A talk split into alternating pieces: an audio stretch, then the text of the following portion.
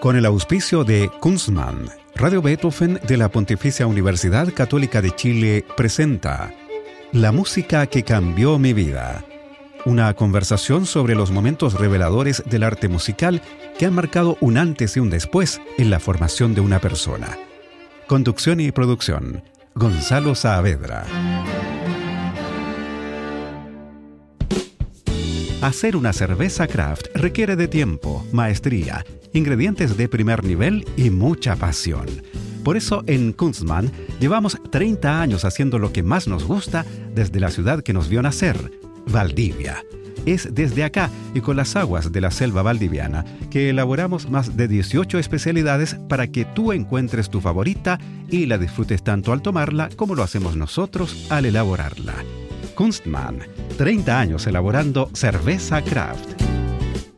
¿Cómo están? Bienvenidas y bienvenidos a este programa en que hablamos de música, que es lo que nos gusta, pero no cualquier música, sino que aquella que ha marcado un antes y un después en la formación de nuestros entrevistados y entrevistadas. Hoy tenemos un programa especial porque estamos con Alexandro Jusacos, el gran pianista chileno. ¿Cómo estás, Alexandro? Muy bien, muy bien, Gonzalo. Muchas gracias por la invitación y muy feliz de estar aquí en la radio. Ah, nosotros felices de tenerte en este programa. Hace rato que queríamos entrevistarte. Alexandro Jusacos nació en Antofagasta, en Chile. ¿Qué hacía una familia griega en Chile? Bueno, en los años 20 llegaron muchos griegos y antes también. Y mi abuelo llegó el año 29 de un pueblito cerquita de Esparta y llegó a Tocopilla, donde habían unos otros griegos. Llegó junto a cinco primos y se instaló ahí en Tocopilla y mira, como un dato anecdótico, mi abuelo toda su vida vivió como peluquero, barbero, digamos, pero aprendió a cortar el pelo en el barco. Y llegando a Tocopilla había un griego que tenía peluquería y justo tenía un sillón libre. Entonces el primer día que llegó, llegó y llegó con trabajo, así que se hizo cargo de los primos que venían con él y así partió la historia. Después se fue a Chuquicamata y él tenía la, una, una, una peluquería en, en, en, en Chuquicamata en esos años donde yo me imagino, no, es que él haya hecho fortuna, pero tuvo muy buen pasar, porque eran esas épocas que la gente se iba a afeitar en las mañanas con navaja, entonces partía muy temprano de Calama, donde vivían, y se iba todos los días a la peluquería en Chuqui. Ah, y tú partiste tu formación de músico en Antofagasta, en, el Conservatorio de Antofagasta. Exacto.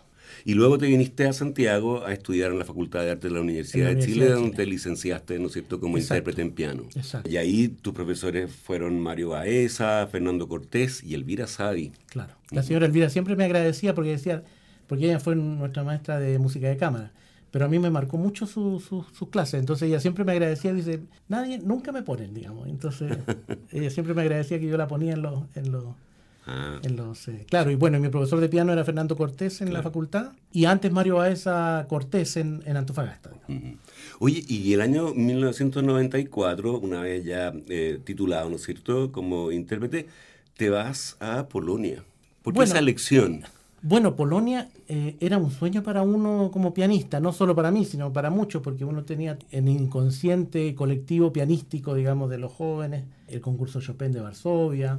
En esos años estaba Oscar Gacitúa vivo, es- estaba doña Flora Guerra, que había sido jurado en el concurso, que en, esos años también, cuando nosotros éramos todos muy jóvenes, nos invitaba a su casa, a todos los pianistas, y nos contaba historias de Polonia. Y, y en esos años, incluso el año 90, me acuerdo que yo estaba en, los primer, en el primer año superior en la facultad, se hizo un concurso Chopin y la ganadora, que fue la Marcela Rodríguez en ese año, el premio era ir a mirar el concurso.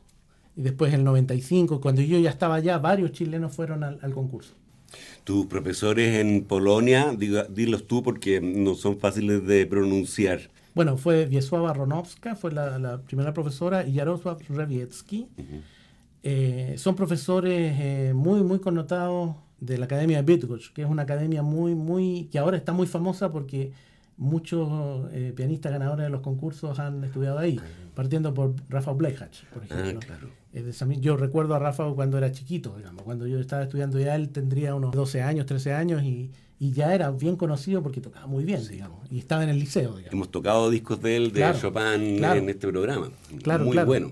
Claro, y él ganó el concurso del 2005 y, y a partir de ese, que fue un poco lo mismo que pasó con Zimmerman y la escuela de Katowice, que es donde hacía el profesor Jaczynski las, las clases. Entonces, luego de que Zimmerman ganara el 75 el concurso Chopin, todo el mundo quería ir a estudiar a Katowice y se transformó en una escuela muy prestigiosa, la número uno, si se, puede, si se quiere, en Polonia. Y, es algo que pasa ahora con Bydgoszcz.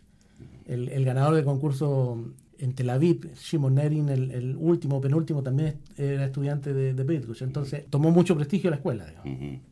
Oye, y también veía que tuviste también clases con el grandísimo pianista austríaco Paul Badura Skoda. Claro. Eso fue en, en, Portugal. En Portugal. Lo que pasa es que se hacían unas clases magistrales de un par de semanas en Portugal, en Óbidos. Claro, la Semana Internacional de Piano. Claro. Y entonces habían varios maestros. Y a mí, por suerte, me tocó con Badura Skoda. Y fue una experiencia inolvidable, digamos. Eh, realmente un maestro de una capacidad increíble. Yo estudié varias obras con él, que por ejemplo la Sonata de la Tempestad, que después la grabé, la estudié con él, digamos. Y fue una cosa así como de una finura. ¿Qué cosa usted descubrió de esa partitura de Beethoven? Mira, eh, lo que pasa es que él tenía una cosa que a mí siempre me ha llamado la atención de los grandes pianistas, que, que son eh, muy específicos y muy, muy claros de la lectura de la partitura, pero además de esa cosa natural de cuando tú escuchas una interpretación y, como que no te produce sobresaltos. Entonces, mira, me, me, parece una interpretación como, como que te da una cierta tranquilidad, como que te da la idea que así es la cosa. Y algo que mucho decías, Badura Skoda, que era un especialista en Schubert, por ejemplo, es esa cosa de Schubert que, siendo un romántico, era una cosa como insinuada. No era una cosa abierta, así como la música de Liszt. ¿Te fijas? Entonces, esas cosas, él era muy quisquilloso en eso, en que, en que los elementos interpretativos fueran, que, que, que uno pudiese eh, leer la partitura y entender que se está haciendo todo lo que está ahí, pero sin, eh, sin esos aspavientos que, que implica, digamos, una exacerbación del intérprete por sobre la, partitura, digamos. O sea, que se sepa que el intérprete está entendiendo, que está haciendo suya la obra, pero mm, con mucho respeto por la, por, la escritura, digamos. Eso yo creo que es una cosa bien, bien importante. Y me, y me acuerdo que tengo una, una anécdota muy buena, porque yo tenía una partitura que tenía un error en la edición, tenía una nota falsa que quedaba bien bonita. Yo la tocaba y tenía una cosita que no estaba en otras partituras y yo la tocaba. Entonces, el primer día que nos encontramos, preguntó qué, qué, va, qué van a tocar en la próxima clase. Entonces, pásenme sus partituras. Y él anotó algunas cosas en la partitura. Y yo no me percaté que esa nota me la había atajado. Y entonces, cuando en la primera clase, cuando yo toco, oh, y no vio lo que le puse en la partitura el otro día. Y entonces, claro. Y otra cosa que, que es impresionante, y yo siempre se la, se la comento a mis alumnos, es que nos, nos dio un papelito que decía, acelerando igual lento, ralentando igual rápido disminuyendo igual fuerte. Todas esas cosas que uno podría, le parecía como que era lo contrario, es que él nos quería mostrar que cuando uno ve esa palabra acelerando se apura al tiro. Y en realidad lo que, lo que hay que hacer es, en ese momento todavía estamos lentos y ahí comenzar el proceso, de acelerar. Mm. Como un creyendo también, lo mismo. que es un proceso de... Claro, el creyendo es mm. igual mm. piano. Entonces ah, era, era muy, yo, y yo se lo, siempre se los comento a los alumnos y, y, les parece simpático porque es típico que uno ve la acelerando y se apuró inmediatamente. Cuando ve la palabra y resulta que ahí todavía no, pues ahí empieza la historia. Esas cosas que van, que van quedando estos grandes maestros que, que, son como detalles, pero que uno no los olvida más. Oye, Alexandros, tú tienes varios discos grabados. Eh, tal vez el primero fue Recital. Claro. Que es de 1996. 96. Y tengo, y tengo uno que era un cassette, justo antes de ese, ah. un par de años antes. Ah. Que también lo grabé en Polonia y es un disco en vivo. Bueno, ha grabado un disco con obras para piano solo de mm, Enrique Soro, además de toda la producción de Enrique Soro para violín y piano. Eso lo hiciste con eh, tu señora, Ivanka Milosevic, y tienes un disco con preludios de, de Luis Hadvis. Claro. ¿no? Vamos a partir con la selección que tú hiciste, en la que tú eres intérprete, con una obra de Liszt. La primera obra que tú me pusiste en la música que te había cambiado la vida es eh, Le Jodot à la Ville d'Est, Las Fuentes de la Villa d'Este, de Franz Liszt. Es una pieza de 1877, cuarta de las que conforman sus años de peregrinaje, ¿no es cierto? Y él pone una inscripción del Evangelio según San Juan en la partitura, dice, pero el que beba del agua que yo le daré, no tendrá sed jamás, sino que el agua que yo le daré se convertirá en una fuente de agua que brota para la vida eterna. Porque la eliges como una de las músicas que ha cambiado tu vida. Qué bonito que, nombras eso, porque ese momento en la partitura es, muy interesante y yo suelo pensar en ese texto en el momento que lo estoy tocando. Es muy espiritual la, la pieza. Pero yo esa pieza la conocí en esos años, en el año 83, cuando fue los 80 años de Arrau. Dieron esos, esos, eh, esos conciertos, en, lo, pasaron por la televisión, digamos, el, concierto en la Avery Fisher Hall, que, donde se celebraba, y ahí tocaba esta obra. Y ahí me encantó. Y por supuesto que yo teniendo 13 años trataba de meterle mano sin, sin mucho éxito, digamos. Pero siempre quise tocarla. Me pasó un poco parecido también con la segunda balada de, de Liszt, que también toca en ese recital que también la toqué o la, empecé a estudiar muy joven. Y otro que, que un, un, pianista y compositor muy, muy importante y muy amigo y amigo común, Andrés Mupuán, en los años de los concursos de Arrau, él tocaba Liszt. Entonces nosotros lo admirábamos mucho y tocaba estas cosas. el otro día conversando me decía, no, pero yo no tocaba los juegos de agua. Bueno, pero tocaba la sonata, la sonata Dante, etc. Entonces, los, estudios de ejecución trascendental. Exacto, exacto. Mm. Porque Andrés fue de los primeros ganadores del concurso Raúl cuando, cuando nacieron, que fue un mm. poco a raíz del premio nacional que se le dio a Raúl y la Avenida de Chile de él, nació el famoso concurso Claudio Raúl, donde yo creo que fue un momento de, de una eh, explosión de pianistas de niños pianistas, digamos. Que en ese momento soñábamos con ser pianistas y, muchos nos dedicamos la, vida al piano y a, la música, digamos. Muy bien, bueno, escuchemos entonces Le Jodo a la Vila d'Este, la fuente de la Vila d'Este, de Franz Liszt. Interpreta nuestro invitado de hoy en la música que cambió mi vida, Alexandros Jusakos.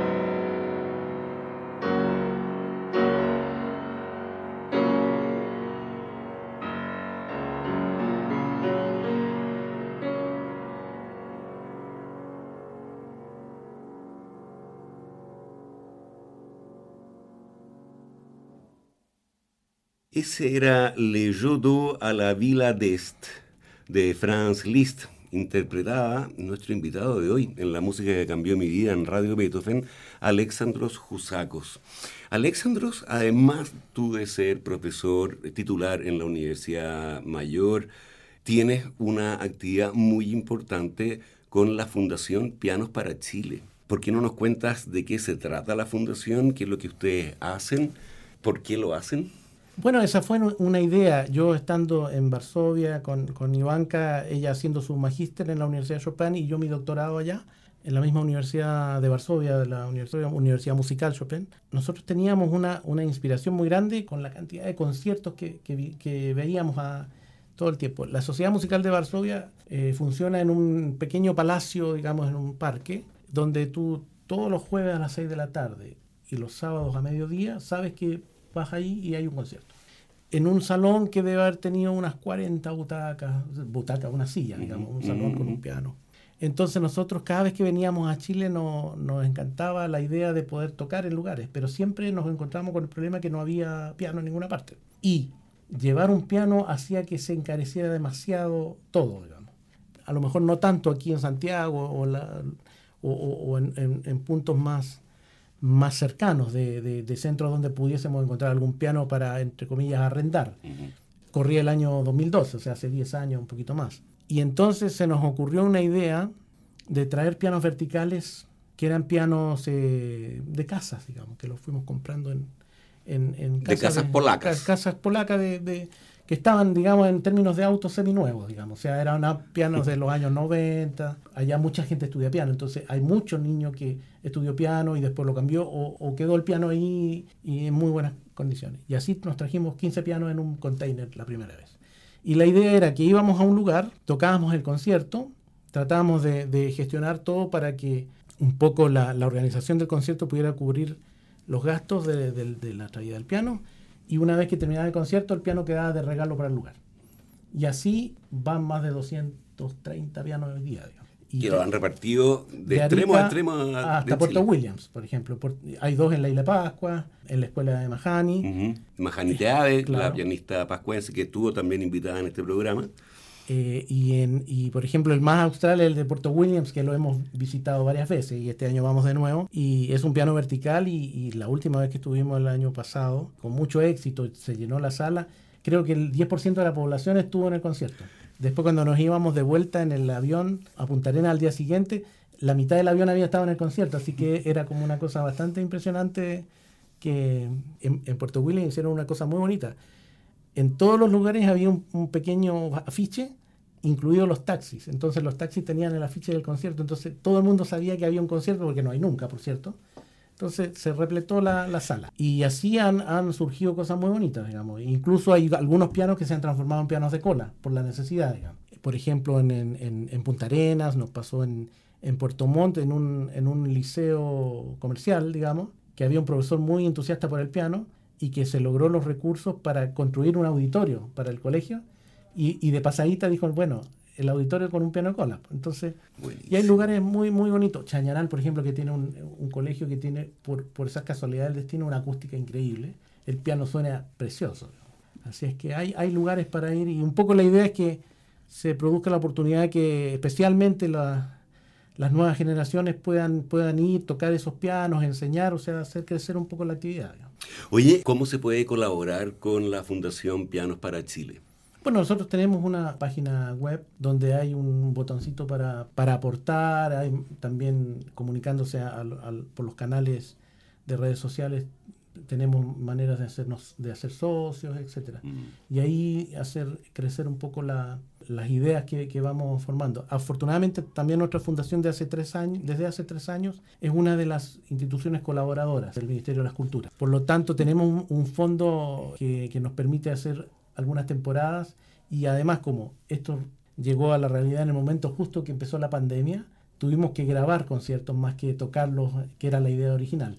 La idea siempre es hacer 10 conciertos grabados de distintos músicos chilenos o, extranjeros residentes en Chile, desde el ámbito emergente hasta los más consagrados, digamos, y los demás conciertos, eh, eh, digamos, en vivo.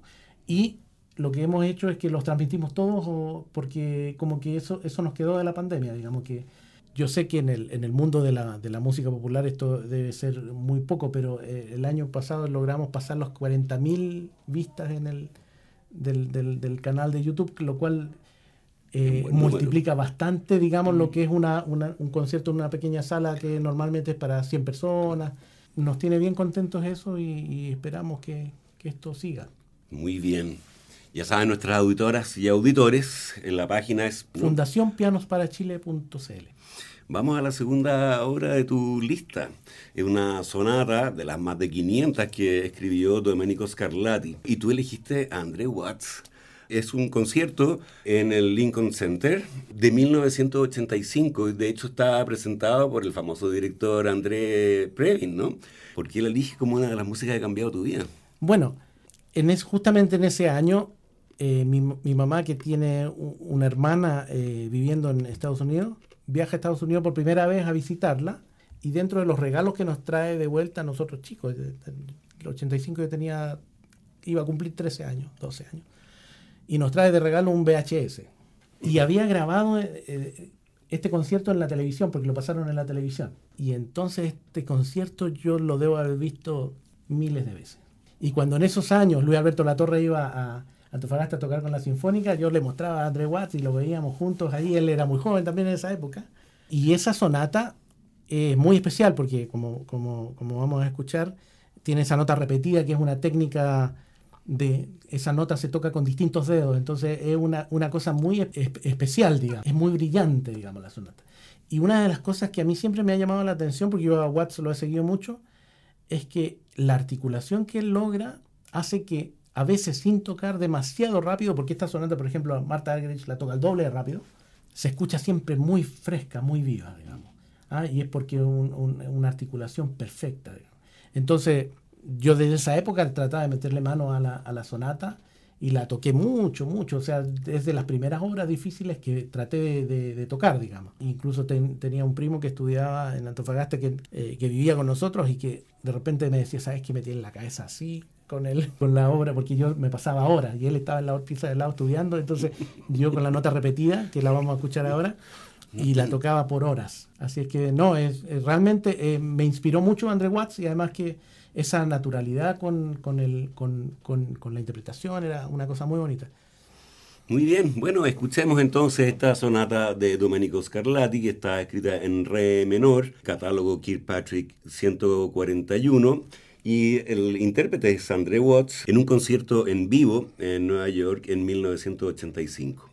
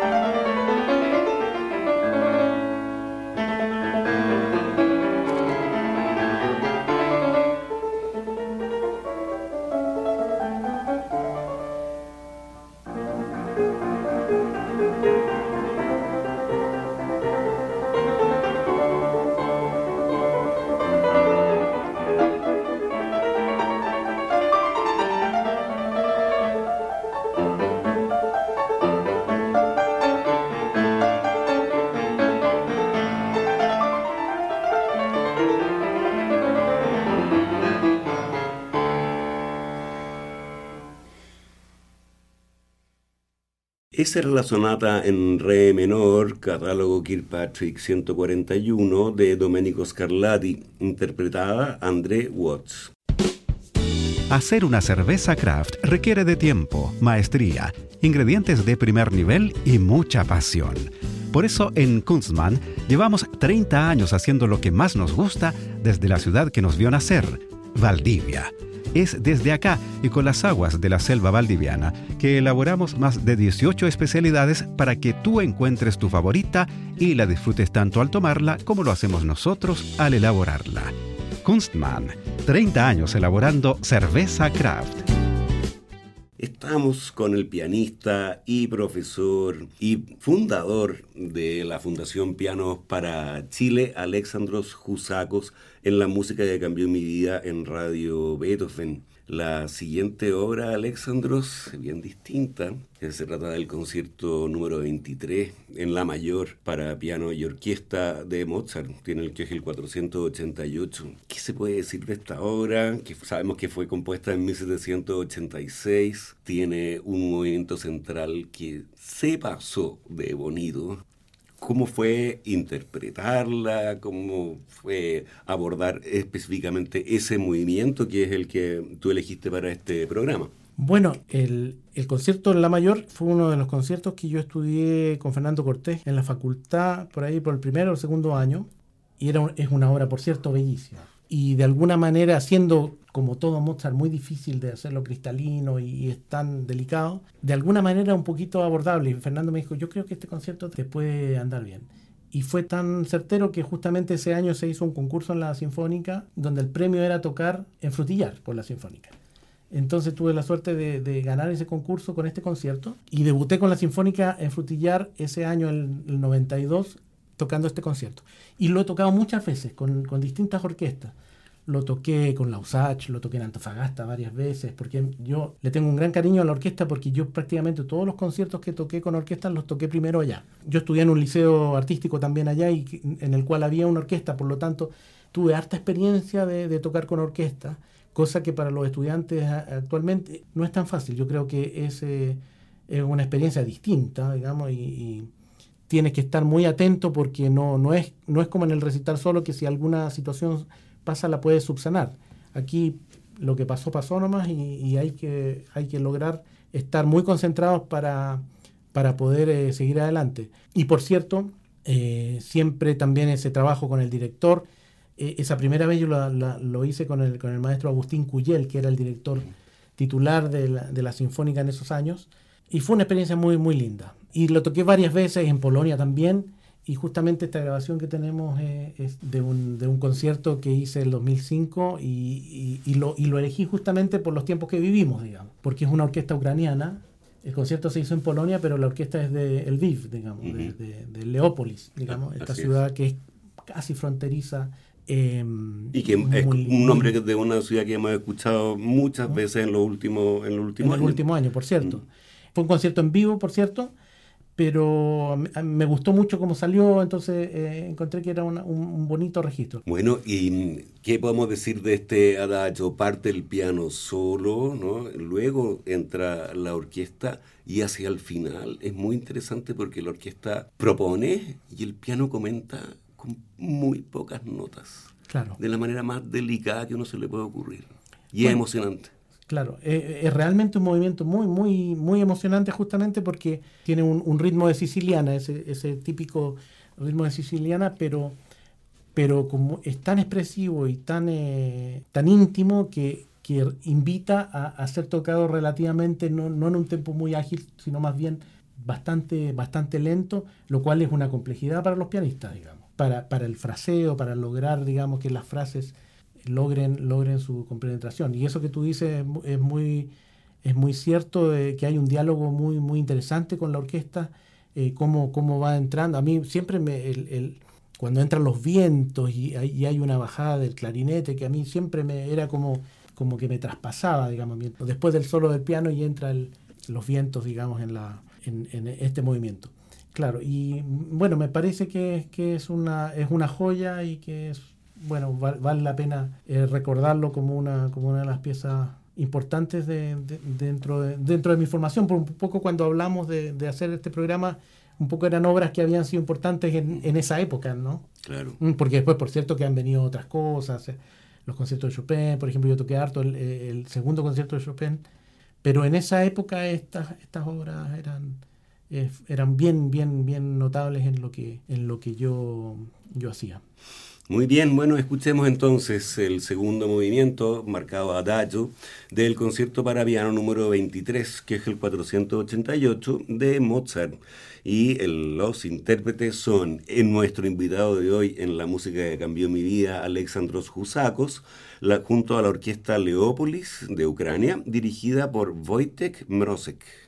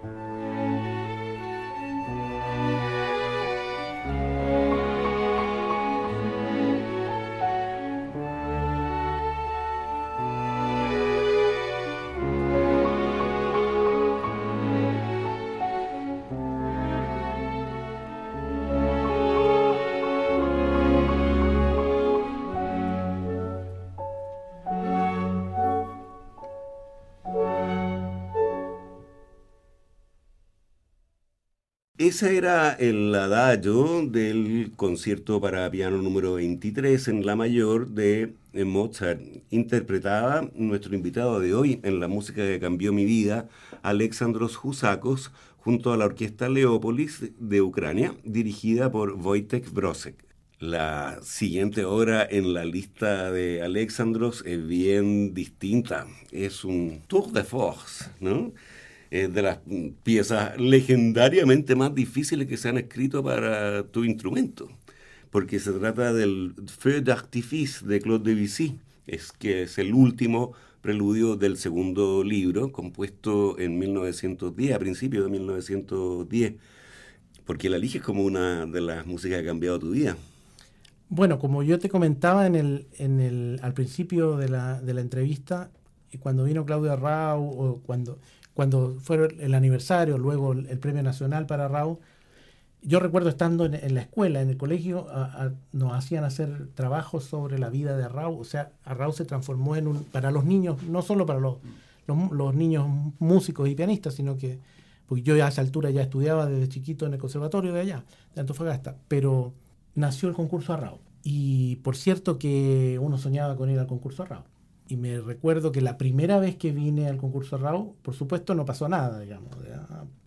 Fue, fue digamos, de alguna manera un, un fracaso de, de, venir a la primera etapa y ir de vuelta al norte, digamos. Pero hice muchas amistades y además me quedó la sensación de que uno podía lograr, digamos, competir. Y por cierto, al año siguiente, con mucha preparación, eh, y preparamos un programa y ahí sí ya llegué a la final en ese año.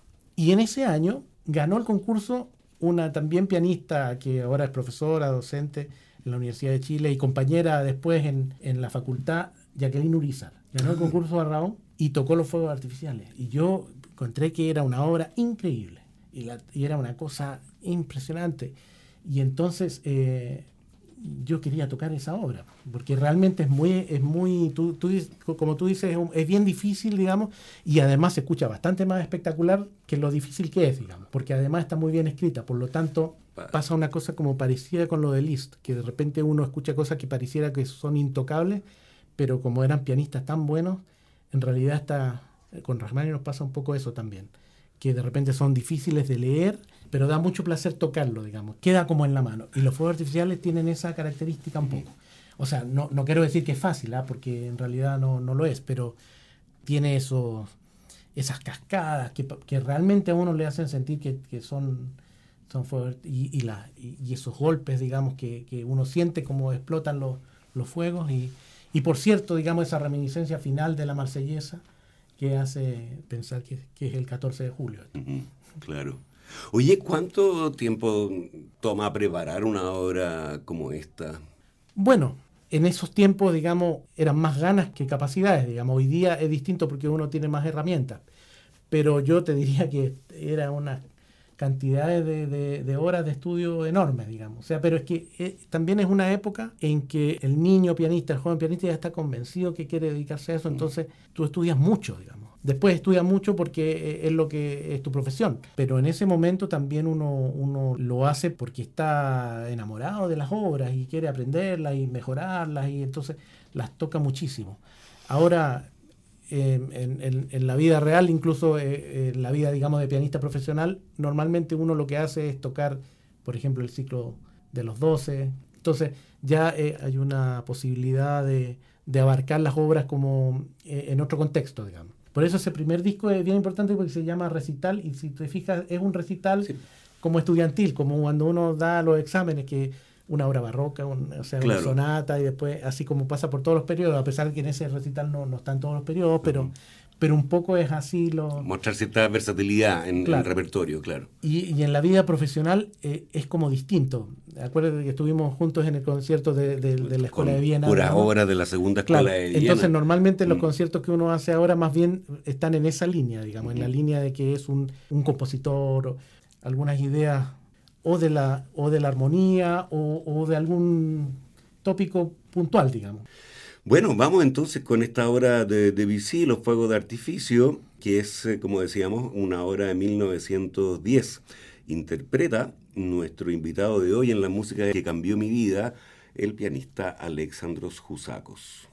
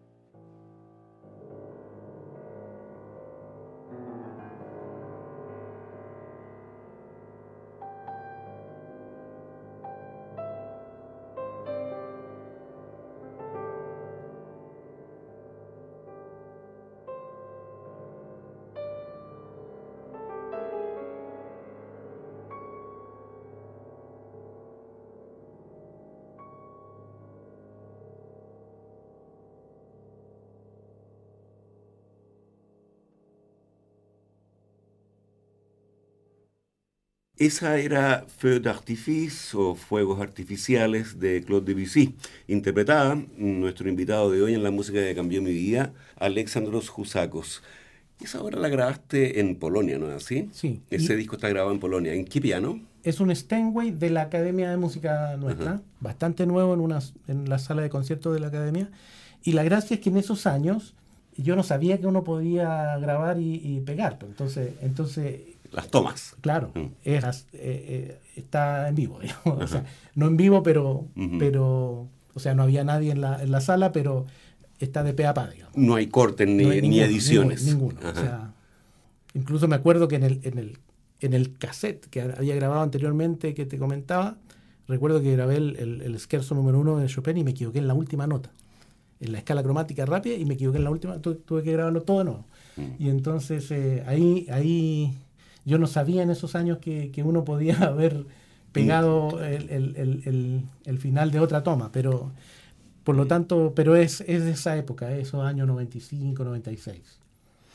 Muy bien. Bueno, muchas gracias por este programa, Alexandros. Ha sido un placer tenerte en la música que cambió mi vida. Hemos aprendido, hemos escuchado muy buena música, además interpretada por ti, lo que no pasa todos los días. Así que muchas gracias de verdad. Muchas gracias a ti y muchas gracias a la radio por este lindo programa que hacen, donde podemos recordar un poco los, los inicios y las cosas que cambiaron nuestra vida para seguir en la música. Así es. Muy bien, muchas gracias de nuevo. Y a ustedes los dejamos convidados para una nueva versión de este programa el próximo lunes a las 20 horas.